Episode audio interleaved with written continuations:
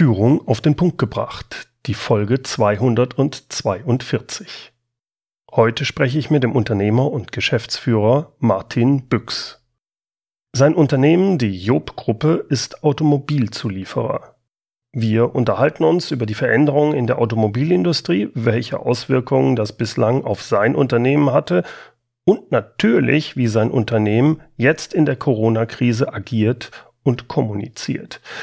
Und da ist noch eine ganz tolle Idee dabei. Bleiben Sie dran. Willkommen zum Podcast Führung auf den Punkt gebracht. Inspiration, Tipps und Impulse für Führungskräfte, Manager und Unternehmer. Guten Tag und herzlich willkommen. Mein Name ist Bernd Gerob, ich bin Geschäftsführer-Coach in Aachen und Gründer der Online-Leadership-Plattform. Letzte Woche bekam ich eine interessante E-Mail eines Podcast-Hörers, Martin Büchs. Er fragte mich, ob ich Interesse an einem Gespräch mit ihm hätte. Er ist Geschäftsführer eines Automobilzulieferers, der Job-Gruppe mit fast 2000 Mitarbeitern und 10 Werken weltweit. Wie vielen anderen in der Branche auch, ist auch bei Ihnen der Umsatz durch die Corona-Krise fast völlig weggebrochen. Aber es gibt auch Licht am Ende des Tunnels. Denn Sie haben in mehreren Produktionsstätten kurzfristig die Produktion umgestellt, und zwar auf Stoffgesichtsmasken. Ich finde das eine tolle Idee und es zeigt, wie Unternehmertum in Zeiten der Krise funktionieren kann. Mit Martin Büchs unterhalte ich mich im Interview über die Veränderung der Automobilbranche in den letzten Jahren, also Elektromobilität und Digitalisierung. Was bedeutet das für sein Unternehmen und wie geht er damit um und sein Unternehmen? Und natürlich sprechen wir dann auch über die Auswirkungen der Corona-Krise auf das Unternehmen und wie er und sein Team darauf reagieren. Mich hat auch interessiert, wie sie die Idee bekommen haben, ihre eigene Produktion eigentlich vollständig Automotive-Industrie orientiert auf Mund- und Nasenmasken umzustellen. Sehr interessant ist auch, wie das Unternehmen in der Krise mit den Mitarbeitern kommuniziert, was der Geschäftsführung jetzt wichtig ist und wie eine doch eher konservativ geprägtes Familienunternehmen mit Homeoffice umgeht. Viel Spaß bei meinem Gespräch mit Martin Büchs. Herr Büchs, ich, mich würde interessieren, was ist die Vision Ihres Unternehmens, also der Job Group und vor allem, wenn ich Sie mit anderen Automobilzulieferern beispielsweise vergleiche, worin unterscheiden Sie sich? Was ist das Besondere an der Job Group? Ja, wir, wir bei Job haben uns in der Tat vor einigen Jahren eine Vision gegeben Vision ist ja, ist ja vielleicht das, was noch über einer Strategie steht. Also da, da, wo man hin will, wo man langfristig einfach hinstrebt. Und wir haben uns gesagt, wir wollen erste Wahl bei Kunden und Mitarbeitern sein.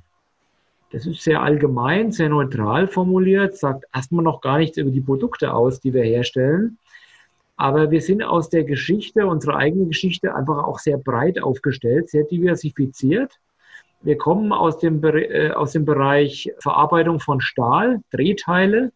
Sintertechnik haben wir irgendwann mal angefangen vor 50 Jahren. Äh, dann haben wir äh, im Bereich Kunststoffspritzkurs eine weitere Technologie dazu genommen. Elektronik, das alles vor dem Hintergrund äh, von Schaltungssystemen, die, in denen wir aktiv waren. Und haben wir diese Technologien gebraucht. Äh, inzwischen verarbeiten wir auch Leder, wir, wir schäumen, machen Polyurethan-Schäumen. Also wir sind technologisch verdammt breit und tun uns deswegen schwer, jetzt äh, das konkrete Produkt in einer Vision festzulegen. Aber wir haben auf jeden Fall für uns gesagt, es sind die Kunden und die Mitarbeiter, die wichtig sind für uns. Im Falle der Kunden sind es die Automobilkunden. Und natürlich geht es ohne die Mitarbeiter auch nicht. Ohne, ohne gute Mitarbeiter kein Kunde aber auch ohne Kunde braucht man auch keine Mitarbeiter. Also beide haben eine gewisse Wechselwirkung zusammen. Jetzt haben Sie ja eben gesagt, Sie sind, ich glaube, um die wahrscheinlich 90 Prozent, 80, 90 Prozent Automobilindustrie. Die Automobilindustrie ja zurzeit durchaus in einer starken Umwälzung. Äh, die Ausrichtung bisher war ja immer hauptsächlich Verbrennungsmotor. Da kommen, wenn ich das richtig gesehen habe, bei Ihnen ja auch Schaltungssysteme, Getriebekomponenten, da sind Sie stark. Inwieweit sind Sie denn gut aufgestellt, wenn es jetzt um die Zukunft geht hinsichtlich batteriebetriebener, batterieelektrischer Autos? Wie stellen die sich da auf? Ja, also wir haben ungefähr so die Hälfte unseres Geschäfts im Bereich Antriebsstrang. Es ist immerhin nur die Hälfte. Also im anderen Bereich äh, machen wir Zuführtechnik für den Maschinenbau, wir machen Elektronik, durchaus auch für Nicht-Automobilkunden. Wir beliefern auch ein paar Industriekunden mit Hinterteilen. Also aber ungefähr die Hälfte ist trotzdem äh, abhängig vom Antriebsmotor und Getriebe im Automobil. Und es ist natürlich schon so, dass wenn wir über Elektroauto sprechen oder über Brennstoffzellenbetriebenes Fahrzeug, dass dann diese Systeme, die wir heute liefern, natürlich im Fokus stehen. Die sind auch heute schon insofern im Fokus, weil nicht mehr so viel entwickelt wird an diesen Systemen. Äh, die Budgets bei den Autoherstellern wurden schon vor eins bis zwei Jahren deutlich auf Elektroautos umgerichtet.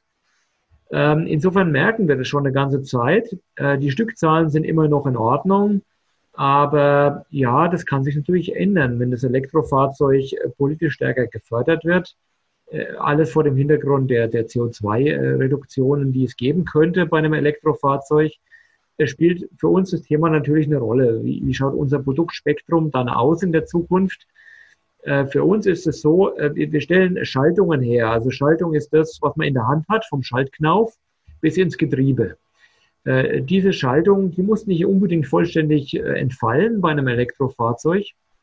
Also auch ein, ein bekannter deutscher Sportwagenhersteller hat in seinen Elektrofahrzeugen immer noch Schaltungen von Job mit dabei. Nicht nur die manuellen, sondern auch die Elektrosportwägen haben dann solche Schaltungen. Äh, die haben halt dann nicht mehr ganz so viele Funktionen. Ich muss da nicht mehr ersten, zweiten, dritten Gang einlegen, äh, aber ich muss immer noch vorwärts und rückwärts fahren. Ich muss noch äh, sicher parken können. Parken ist eine sicherheitskritische Funktion und das kann man auch weiterhin über so einen Schalthebel machen. Der ist dann kleiner, schaut anders aus. Unsere Kompetenzen sind dann anders, die wir brauchen. Wir brauchen dann mehr Design, mehr Elektronik, insbesondere mehr Software und weniger Mechanik und Haptik wo wir eigentlich ursprünglich herkommen. Mhm. Deswegen ist schon so, für uns verändert sich ziemlich viel am Markt. Wir müssen uns damit weiterentwickeln. Aber es ist nicht alles äh, über Nacht nicht mehr da, äh, von, von dem wir reden. Also wir können uns da mit weiterentwickeln mit dem Markt. Okay. Wenn wir über die Veränderung äh, sprechen, geht es ja auch häufig um das, den Begriff der Digitalisierung. Jetzt meine ich nicht die Digitalisierung, ja, wir haben vom Fax umgestellt auf E-Mail oder sowas, sondern auch wirklich Geschäftsmodelle, die sich verändern. Ist da bei Ihnen äh, etwas, was sich da verändert hinsichtlich der Geschäftsmodelle, wenn Sie über die Digitalisierung nachdenken? Oder ist das im B2B jetzt mit den direkt mit den Automobilherstellern, äh, da passiert da noch nicht so viel? Also ich glaube, das ist schon mal wichtig, was Sie gesagt haben, Herr Gerob, dass wir nicht äh, die Digitalisierung banalisieren. Also ich sage mal, wir haben auch ein ERP-System und wir haben eine ganze Menge mehr. Äh, das ist noch nicht Digitalisierung. Digitalisierung ist wirklich am Ende des Tages, wenn sich komplette Geschäftsmodelle ändern. Jetzt müssen wir sagen, na gut, wir sind Automobilzulieferer. Ähm, wir werden wahrscheinlich kein Mobilitätsdienstleister werden. Also wir werden nicht in diese Geschäftsmodelle einsteigen, wie ein, ein Uber zum Beispiel wir werden keine Mobilität anbieten am Markt. Also unser Geschäft wird immer noch sein, den Fahrzeugherstellern etwas zu liefern. In der Regel sind es Produkte, die man auch anfassen kann. Ja, aber ich habe es ja schon vorher angedeutet, da ist auch immer mehr Software mit dabei. Ähm, das erfordert auch neue Kompetenzen von uns, neue Art von Zertifizierungen und Zulassungen. Also das ist das eine. Und das andere ist natürlich, ähm, dass Digitalisierung der Prozesse auch wichtig ist für uns. Also dass wir in den Prozessen, die wir im Unternehmen haben, äh, das, was man so Industrie 4.0 äh, nennt, dass wir da auch auf den äh, neuesten Stand der Technik sind, dass wir mit unseren Produkten äh, vielleicht auch Daten mitliefern können. Dass, äh, wenn da ein fehlerhaftes Produkt beim Kunden auftaucht, dass wir sagen können, ah, das liegt an dieser Zulieferkomponente, wurde an dem Datum mit den Messwerten äh, bei uns äh, gemessen. Also ich sage mal, die Digitalisierung bietet da eine ganze Menge Chance auch für die internen Prozesse, die effizienter zu machen, den Ausschuss zu reduzieren und auch einfach die Transparenz zu erhöhen dem Kunden gegenüber. Das sind für mich die zwei, die, die zwei Schlagrichtungen.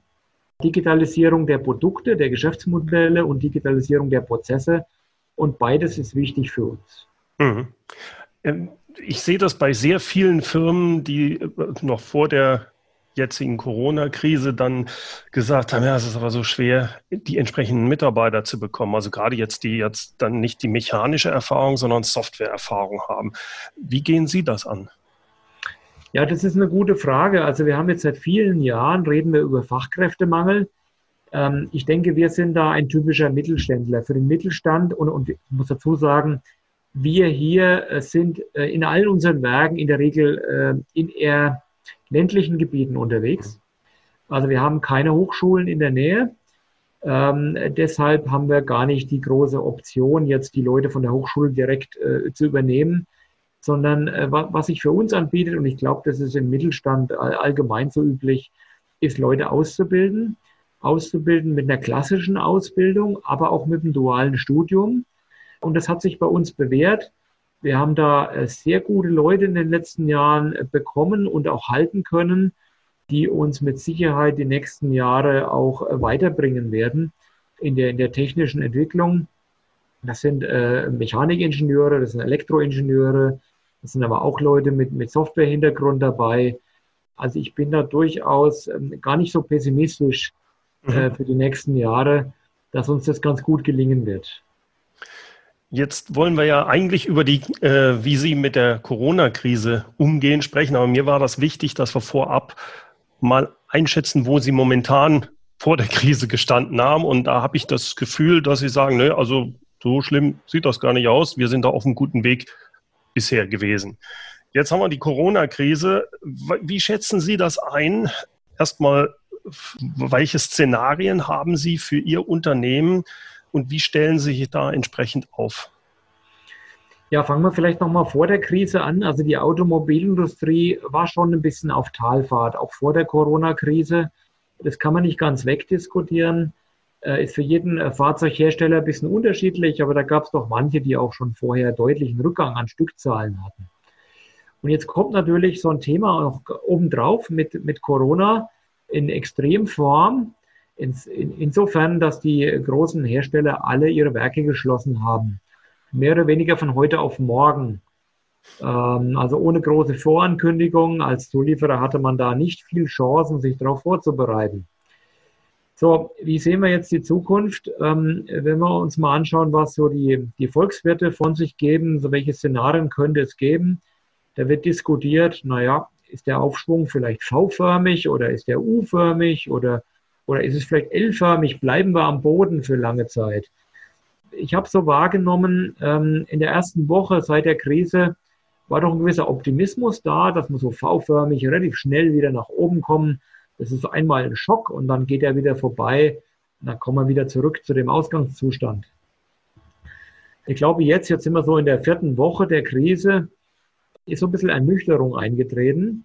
Und treten relativ viele Fragezeichen auf in, in, in dem Bereich der, der Autozuliefererkette. Äh, man fragt sich ja, wie kann denn der Anlauf überhaupt wieder gelingen? Äh, wir haben große Krisen in Italien und Spanien. Es gibt dort Zulieferer, die können ihre Werke noch nicht mal öffnen. Hm. Zumindest aktuell nicht. Das mag sein, dass nächste Woche schon wieder anders ist. Dann nützt uns ja nichts, wenn wir wieder aufmachen und, äh, und die Hersteller beliefern, wenn dann plötzlich andere Teile fehlen. Also wir haben eine große Abhängigkeit in der Branche äh, wechselseitig innerhalb Europa, aber sogar über Europa hinaus. Also wenn ich mir zum Beispiel Indien anschaue, ist die Lage noch viel extremer. Äh, da funktioniert einfach die Logistik überhaupt nicht mehr. Da geht kein Teil mehr außer, außer Landes. Also insofern, ich glaube, wir wissen es alle nicht genau, wie es weitergeht. Äh, aber eins, denke ich, kann man heute schon relativ sicher sagen, es wird nicht ganz so schnell wieder nach oben gehen. Es wird wahrscheinlich einen langsamen Anlauf geben. Und wie lang das dann so langsam ist, hängt dann vom Konsumenten ab, wie viele Fahrzeuge gekauft werden. Äh, das, denke ich, wissen wir auch alle nicht. Wenn wir nach China schauen, China ist ja sechs bis acht Wochen vor uns mit der entsprechenden Erfahrung in Corona. Da schaut es aktuell wieder ganz gut aus. Man muss aber auch dazu sagen, dass die chinesische Regierung relativ hart durchgegriffen hat mit entsprechenden Maßnahmen äh, wir das in Europa nicht ganz so stark gemacht haben. Insofern ähm, müssen wir natürlich schon befürchten, dass es bei uns ein bisschen länger dauert, bis wir da hinkommen, wo China heute steht. Aber uns als Zulieferer hilft aktuell, dass wir ein bisschen was liefern dürfen nach China. Also unser, unser Umsatz ist jetzt nicht ganz auf Null gesunken. Äh, vor ein paar Wochen haben wir tatsächlich dieses Szenario mal durchgerechnet für uns. Aber es ist nicht äh, ganz auf Null gegangen. Und es sieht auch so aus, dass China weiterhin stabil bleibt dass wir da also auch weiterliefern können. Das hilft uns jetzt in dieser global vernetzten Welt, dass wir nicht komplett auf Null runterfallen. Ich fand es sehr spannend, dass Sie sich ja auch noch ganz andere Ideen und Überlegungen gemacht haben, um eine Auslastung zu bekommen. Unter anderem auch die Produktion von Mundschutzmasken, glaube ich so, oder Mund- und Nasenmasken. Erzählen Sie doch da mal, wie sind Sie da drauf gekommen und was machen Sie da genau momentan? Ja, erzähle ich gern zwei, drei Takte zu dem Thema. Wie sind wir da drauf gekommen? Also im Prinzip haben wir seit Januar eine Krisensituation in China. Irgendwann eines Tages rief mich unser Geschäftsführer in China an, sagte, wir brauchen dringend Masken für China. Wenn ich da heute dran zurückdenke, ähm, ich habe das weil damals wahrscheinlich gar nicht ernst genug genommen, äh, als es noch nicht in Europa war, das ganze Problem.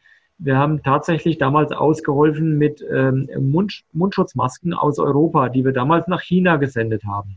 Also Sie haben sie nicht hergestellt, sondern hier gekauft und. Ja, ja, ja, genau. Also wir haben da einfach ausgeholfen. So, das war unser ja. erster Berührungspunkt mit den Mundschutzmasken, mit denen wir sonst wenig zu tun haben. Ja. So, so dann irgendwann ist die tschechische Regierung, also wir haben ein Werk in Tschechien, die tschechische Regierung hat irgendwann entschieden, äh, wir müssen alle in der Öffentlichkeit so einfache Masken tragen. Also man nennt das in der Regel nicht Mundschutzmasken, weil diese Masken sollen nicht einen selbst schützen, sondern die sollen andere schützen.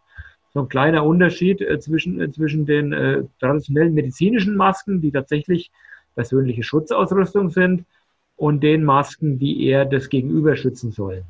So, und in Tschechien haben wir das also mitbekommen, Mensch, das hat ganz gut funktioniert in unserem Werk, aber auch im ganzen Land. Und jetzt haben wir irgendwann überlegt, Mensch, können wir da nicht die Not zur Tugend machen? Wir haben nämlich zwei unserer Werke, die tatsächlich einige Kapazitäten im Nähen haben. Wir nähen normalerweise Lederinnenraumteile, Schaltzwecke und Knäufe äh, für unsere Schaltungen. Und daher sind wir nicht so ganz weit entfernt von dem Thema. Und dann haben wir doch in relativ kurzer Zeit uns entschieden, da selber einzusteigen und äh, Baumwollmasken selber herzustellen. Äh, wir nennen das, wie gesagt, nicht äh, Schutzmasken, sondern Mund- und Nasemasken. So darf man das politisch korrekt nennen. Äh, und tatsächlich bieten wir die jetzt auch an. Äh, über unsere Homepage kann man da auch Informationen äh, bekommen. Und wir sind auch noch relativ gut lieferfähig und hoffen jetzt in der schwierigen Zeit so, so zumindest einen gewissen Minimumumsatz auch damit zu erwirtschaften, dass wir diese Krise überleben. Denn im Klartext, das ist schon ein Überlebenskampf für die gesamte Branche und uns hilft es einfach, wenn wir da ein paar zusätzliche Umsätze jetzt machen können. Also wir werden diese äh, Sachen alle auch in den Show Notes verlinken, so dass die Leute, wenn sie in die Show Notes gehen, direkt auf drauf klicken können. Wie, wie viele pro Monat oder pro Woche können Sie denn da herstellen? Also wir haben jetzt, äh, wir sind jetzt in der dritten Woche, seitdem wir die Masken äh, fertigen und wir haben jetzt jede Woche aufgestockt. Deswegen will ich gar kein Maximum nennen. Also mhm. ist sehr gelungen, immer weiter aufzustocken. Äh, wir hatten in Ungarn ursprünglich mal eine Einschichtfertigung. Das haben wir jetzt schon auf zwei Schichten aufgestockt. Dritte Schicht ist auch noch möglich. Jetzt werden wir in Mexiko auch noch starten und äh, in Tschechien haben wir auch schon äh, Überlegungen. Also ich will gar keine Obergrenze nennen, da ist vieles möglich. Das hängt jetzt davon ab, auch in Deutschland, wie die politischen Entscheidungen mhm. äh, ausgehen, ob da wirklich eine Pflicht kommt für jedermann. Dann werden wir da sicherlich auch nochmal Nachfrageschub ziehen und dann können wir auch nochmal aufstocken. Und wir sind noch recht gut lieferfähig im Moment. Also mich hat das sehr fasziniert zu sehen, dass ein Automobilzulieferer einfach dieses Out-of-the-Box-Denken wirklich macht und ein anderes Geschäftsmodell auch kurzfristig auf die Beine stellt, ähnlich wie ja auch Trigema, diese, wobei die natürlich noch näher vielleicht dran sind. Also das hat mich total fasziniert, finde ich richtig toll und da drücke ich Ihnen die Daumen, dass das gut weiterhin anläuft. Ich würde gerne nochmal zurückkommen zu der Kommunikation und den Szenarien mich interessiert jetzt, wie kommunizieren Sie diese Szenarien und das ja auf Sicht gehen an Ihre Mitarbeiter? Also welche Maßnahmen treffen Sie, um die zu unterstützen? Die meisten von denen sind ja wahrscheinlich entweder in Kurzarbeit oder im Homeoffice. Äh, wie, wie, wie gestalten Sie das momentan? Ja, wir haben eine ganze Reihe an Maßnahmen definiert, seitdem äh, Corona-Krise hier ausgebrochen ist. Zunächst mal steht die Gesundheit natürlich im, im Vordergrund. Wir haben einen Krisenstab gebildet, äh, um die Gesunderhaltung der Mitarbeiter, soweit es irgendwie geht, sicherzustellen. Da gibt es ein ganzes Bündel an Maßnahmen. Wir haben äh, täglich zusammengesessen über eine lange Zeit Aktuell haben wir das jetzt ein bisschen, ein bisschen ähm, unterbrochen, machen es etwas seltener. Aber in der Anfangszeit jeden Tag haben wir zusammengesessen und entsprechende Maßnahmen besprochen, äh, haben wir bestimmte Dinge eingeführt, damit wir hier äh, auch keine Infizierten bekommen. Also bis heute haben wir auch noch keine Infizierten und ich mhm. hoffe, dass das auch äh, möglichst lange so bleibt. Neben dem Thema Gesundheit spielt natürlich auch das Thema Gesundheit der Firma eine Rolle, also sprich das Überleben der Firma. Das interessiert ja die Mitarbeiter äh, schon auch fast genauso stark, äh, weil es geht ja um die Arbeitsplätze. Und ich habe ja vorhin schon erläutert, es war auch vor Corona keine ganz einfache Zeit für uns. Je nachdem, wir haben ja zehn Standorte, je nach Standort ein bisschen unterschiedlich. Äh, an manchen Standorten war es vorher schon auch schlecht, manchen anderen Standorten war es gut. Aber so in der Summe war es schon, schon anstrengend, sagen wir, weil die Stückzahlen nicht so toll waren. Also insofern das Überleben der Firma spielt eine ganz wichtige Rolle von Beginn an in den Überlegungen. Und wir haben also ein Szenario für uns definiert. Ich würde das Worst-Case-Szenario nennen. Also so eine Art schlimmsten Fall haben wir simuliert. Einen, einen dramatischen Umsatzrückgang für zwei Monate haben wir simuliert. Äh, dann haben wir daraus abgeleitet, was haben wir denn für einen Geldbedarf äh, für kurzfristig für diesen Fall und ähm, mit diesem Szenario sind wir dann in Diskussion gegangen äh, mit unseren Finanzpartnern, Banken und haben da auch relativ schnell Lösungen gefunden. Ähm, es ist ja so, dass gerade in Deutschland jetzt äh, umfangreiche Maßnahmen von der Bundesregierung beschlossen wurden. Und äh, wir bekommen da als Firma nichts geschenkt dabei. Dafür sind wir zu groß. Die kleineren bekommen hier und da was geschenkt. Äh, wir nicht. Aber was es schon gibt, ist äh, umfangreiche Kreditprogramme, die jetzt auch den Banken etwas angenehmer gestaltet sind. Insofern, dass es da Haftungsfreistellung geben kann, bis zu 80 Prozent jetzt bei Firmen unserer Größenordnung.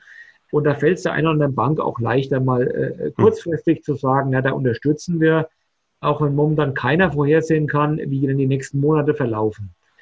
Also ich denke, da haben wir unsere Hausaufgaben gut gemacht. Wir brauchen keine Staatshilfe und ähnliches. Aber wir brauchen zusätzliche Kredite, um den Worst Case abzusichern. Hm. Und das haben wir auch ganz offen kommuniziert den Mitarbeitern und das sage ich auch Ihnen ganz offen äh, in dem Podcast. Das ist kein Geheimnis. Äh, wir, wir, wir sind stabil als Firma. Wir haben eine gute, gute Liquiditätsversorgung, aber wir rüsten uns jetzt für den schlechtesten Fall. Hm. Das ist, das ist unsere, äh, unsere Aufgabe als Management, dafür zu sorgen. Das haben wir jetzt getan. Und natürlich bedeutet es aber auch für die Mitarbeiter natürlich ein großer Druck, den wir jetzt auf Kurzarbeit ausüben. Also wir versuchen sehr viel auch an Kurzarbeit zu machen, weil eben der Umsatz ja doch vielleicht nicht auf Null, aber sehr, sehr weit zurückgegangen mhm. ist. Und dann müssen wir natürlich auch die Kosten an jeder Stelle äh, so weit zurückfahren, wie es irgendwie geht. Und das merken natürlich auch unsere Mitarbeiter dann im eigenen Geldbeutel am Ende des Monats. Aber da müssen wir jetzt alle an einem Strang ziehen. Und das haben wir von Beginn an sehr offen und transparent kommuniziert. Jetzt, um, um auf die Frage zurückzukommen. Wir haben eine, eigene äh, Webseite aufgesetzt mit äh, Videobotschaften. Ähm, so alle zwei, drei Tage haben wir da neue Videobotschaften drauf. Wir haben ab und zu auch mal schriftliche Statements zu Fragen drauf. Äh, also alle zwei, drei Tage gibt's da was Neues mit Updates und Neuigkeiten. Und jetzt so nach drei, vier Wochen dürfte so ziemlich alles gesagt sein. Es sei denn, die Welt ändert sich heute auf morgen wieder. Ganz, ganz kurz, aber, aber, Sie haben ja, wenn ich es richtig verstanden habe, Sie haben ja in zehn Ländern, in acht Ländern die Produktionsstätten. Das heißt, Sie müssen das ja dann nicht nur in Deutsch, sondern auch in Englisch oder in der Landessprache machen. Oder wie funktioniert das? Also es ist so, ähm, wir haben die, der Schwerpunkt unserer, unserer Fertigung, aber auch der Entwicklung ist nach wie vor in Deutschland. ähm, mit, mit Mehrzahl der Mitarbeiter, also von den 1900 Mitarbeitern sind ungefähr 1400 bis 1500 noch in Deutschland. Alle unsere Geschäftsführer in der Gruppe sprechen auch Deutsch. Äh, das gilt natürlich nicht für alle Mitarbeiter. Mhm. Wir haben jetzt diese Mitarbeiterseite tatsächlich in Deutsch aufgesetzt. Wenn wir da Unterlagen reingestellt haben, dann auch auf Englisch. Aber die Videobotschaften, die ich jetzt gemacht habe, haben wir tatsächlich nur auf Deutsch gemacht. Aber wir haben immer auch Leute vor Ort, die das dann übersetzen können. Mhm. Unsere Geschäftsführer, die das dann nochmal viel besser runtergebrochen auf die jeweiligen Werke unseren Leuten nahebringen können. Man muss natürlich auch sagen, jetzt, wenn man unser Werk in China mal als Beispiel nimmt, äh, die sind ja in einer ganz anderen Situation als wir hier in Europa. Für die ist die Videobotschaft auch nicht ganz so relevant. Ja, da ist eher wichtig, dass, die, dass der, die richtige Führungspersönlichkeit vor Ort dann diese lokalen Sachen dann auch äh, so in ihrer Kultur rüberbringt, wie das sein soll, wenn ich das richtig verstehe. Genau so ist es. Also wir sind als Firmengruppe sowieso äh, generell sehr dezentral aufgestellt und das erweist sich jetzt in dieser Corona-Krise als, als großer Vorteil. Ich bin ja Geschäftsführer in der Gruppe, ich bin auch Geschäftsführer in Tschechien, in unserem tschechischen Werk. Ich kann aber momentan selbst gar nicht mehr reisen nach Tschechien. Die Grenze ja. ist ja dicht. Ja? Also insofern bin ich sehr froh, dass wir lokale Strukturen haben in allen unseren Werken und es auch sehr gut ähm, isoliert von der Zentrale funktioniert. Was ist jetzt zum Beispiel, wenn ein Mitarbeiter aber weiteren Bedarf hat? Äh, wie, haben Sie eine zentrale Stelle, äh, wo der sich melden kann oder wie, wie funktioniert das? Genau, also wir haben eine E-Mail-Adresse eingerichtet, die äh, für alle zugänglich ist. corona.job.com, ganz einfach.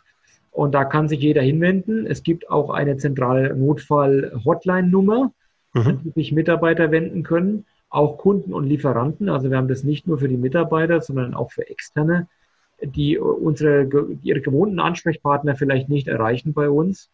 Äh, das war natürlich eine ganz wichtige Maßnahme. Und da konnten wir dem einen oder anderen schon äh, helfen aus der Patsche, dass vielleicht jetzt äh, ein Kunde jetzt seine Teile nicht bekommen hat und der hat gefragt, Mensch, ich habe doch gehört, die sind schon fertig, die stehen bei euch bestimmt irgendwo. Und dann konnte man natürlich helfen und sagen, ja, jawohl, dann finden wir den richtigen Ansprechpartner für, für, für dich, auch wenn dein normaler Ansprechpartner vielleicht gerade nicht greifbar ist. Jetzt haben Sie ja als Unternehmer und geschäftsführender Gesellschafter die Herausforderung, zum einen haben Sie die Mitarbeiter, äh, Sie haben Ihre Führungskräfte, Sie haben die Kunden, aber Sie haben ja auch noch, wenn ich das richtig verstehe, sind Sie noch ein Familienunternehmen, aber da sind auch die Investoren noch. Also ob das jetzt Banken sind, die Sie noch mit reinnehmen müssen. Wie machen Sie das im normalen Tagesgeschäft? Ich glaube, das ist, äh, kann ja ganz schön anstrengend dann mal sein, oder? Ja, gut. Also wir, wir haben 1900 Mitarbeiter. Insofern haben wir natürlich auch Strukturen. Also jeder Bereich hat seinen Abteilungsleiter, ähm, wir sind auch in der Geschäftsführung im Wesentlichen zu zweit und haben uns die mhm. Aufgaben dort aufgeteilt. Also es gibt eine vernünftige Aufgabenteilung hier im Unternehmen äh, und äh, die Kommunikation mit den Gesellschaftern, das mache im Wesentlichen jetzt ich als, als, äh, also ich bin ein Teil der Unternehmerfamilie. Die, die Kommunikation mit den Banken, die liegt jetzt in dem Fall auch bei mir zusammen mit unserer Leiterin der Finanzen. Aber, aber so hat jeder mit, mit Kunden, jetzt eher bei meinem Kollegen, der eher den Vertrieb unter sich hat, es war mal eine vernünftige Aufgabenteilung, dass, dass wir die Aufgaben, die jetzt anstehen, auch noch bewältigen können. Ich denke, das ist ganz entscheidend, dass Sie das wahrscheinlich auch sehr gut schon vorher so gemacht haben, weil wenn in der Krise dann sowas ist, kann man das nicht einfach so schnell mal anpassen, oder? Also ich glaube schon, dass wir ähm, dadurch, dass, äh, ja, dass die Konjunktur nicht so toll war in den letzten Monaten, aber auch vielleicht generell äh, einen ganz guten Modus gefunden haben, zusammenzuarbeiten und auch schon so, so ein gemeinsames Spirit hatten und haben, an einem Strand zu ziehen und auf ein Ziel hinzuarbeiten. Und das Ziel ist jetzt momentan, ich denke, für alle in der Branche relativ einfach. Jetzt müssen wir erstmal das Überleben sicherstellen. Hm, hm. Was danach kommt, schau, schau mal. Aber wir haben wirklich dann eine sehr gute Mannschaft und ziehen an einem Strang quer über alle Standorte hinweg. Äh, und wie gesagt, gerade die dezentralen Strukturen, die wir haben, die haben sich jetzt als sehr sehr wichtig und, und, und gut für uns erwiesen. Ja, das ja, glaube ich. Wenn wir nach der klassischen betriebswirtschaftlichen Lehre sagt man ja, Spezialisierung ist eigentlich gut, da kann man bessere Margen erzielen, wenn man sich auf ein Produkt und eine Technologie fokussiert. Wir sind da etwas anders unterwegs. Wir sind sehr breit gestreut in unseren Technologien. Ähm, das macht, äh, ja, verschafft uns normalerweise schon gewisse Herausforderungen. Es schafft Komplexität im täglichen mhm. Geschäft. Aber es zeigt jetzt in der Krise, dass wir halt doch Ansatzpunkte haben, wie jetzt mit unseren Baumwollmasken, äh, weil wir halt äh, Nähkapazitäten haben in zwei unserer Werke, dass man da einfach doch noch was draus machen kann. Ja. Jetzt haben Sie eine Produktion, viel in der Produktion, aber sicherlich auch noch welche, die sonst auch durchaus im Homeoffice arbeiten können, jetzt in der Bereich, schätze ich, also Vertrieb, äh, äh, Entwicklung und so weiter. Wie haben Sie das geregelt? Wie funktioniert das bei Ihnen? Ja, da vielleicht nochmal kurz zu unser Unternehmen. Also wir kommen historisch, also wir sind 100 Jahre alt, wir, wir kommen so aus dem Bereich Teilefertigung, Drehteile, Sinterteile, ähm, haben uns aber immer mehr hinentwickelt zu einem Systemlieferanten. Also wir haben im Laufe der letzten 20, 30 Jahre eine eigene Produktentwicklung aufgebaut. Die sitzt an, äh, im Wesentlichen hier in der Zentrale in Bad Neustadt in, in Unterfranken.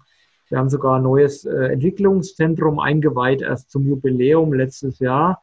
Also wir haben durchaus viele Arbeitsplätze, die eher im verwaltenden administrativen Bereich sind. Ja, wir wurden von der Rede von Angela Merkel natürlich schon ein bisschen überrascht, als Frau Merkel sagte, Mensch, jeder sollte Homeoffice machen, wenn er kann. Darauf waren wir jetzt nicht hundertprozentig vorbereitet, ge gebe ich, gebe ich ehrlich zu. Ähm, denke, das, das wissen unsere Mitarbeiter auch, dass wir da mit den ein oder anderen Schwierigkeiten zu kämpfen hatten an der Stelle. Und es kommt aber dazu, dass es auch nicht für jeden Arbeitsplatz wirklich Sinn macht, von zu Hause zu arbeiten. Aber inzwischen sind wir doch in einem Modus, wo das recht gut geklappt hat. Äh, sind sehr viele Leute jetzt in der Lage, von zu Hause zu arbeiten. Äh, ich selbst auch. Bin jetzt zwar gerade im Büro, bin auch immer gerne im Büro, weil ich die persönliche Kommunikation schätze. Äh, man kann das aber auch nicht über einen Kamm scheren. Also gerade die Leute, die chronisch krank sind, da muss man natürlich schon sehr vorsichtig sein mit diesen Themen als Arbeitgeber. Da macht es also absolut Sinn, dass man da sagt Homeoffice aber auch andere Mitarbeiter, da wo es geht, hat Homeoffice jetzt Sinn gemacht über ein paar Wochen. Jetzt sind wir aber eher in der Kurzarbeit, muss man sagen. Jetzt haben wir ziemlich runtergefahren. In der Entwicklung vielleicht so zu 50 Prozent geschätzt aktuell.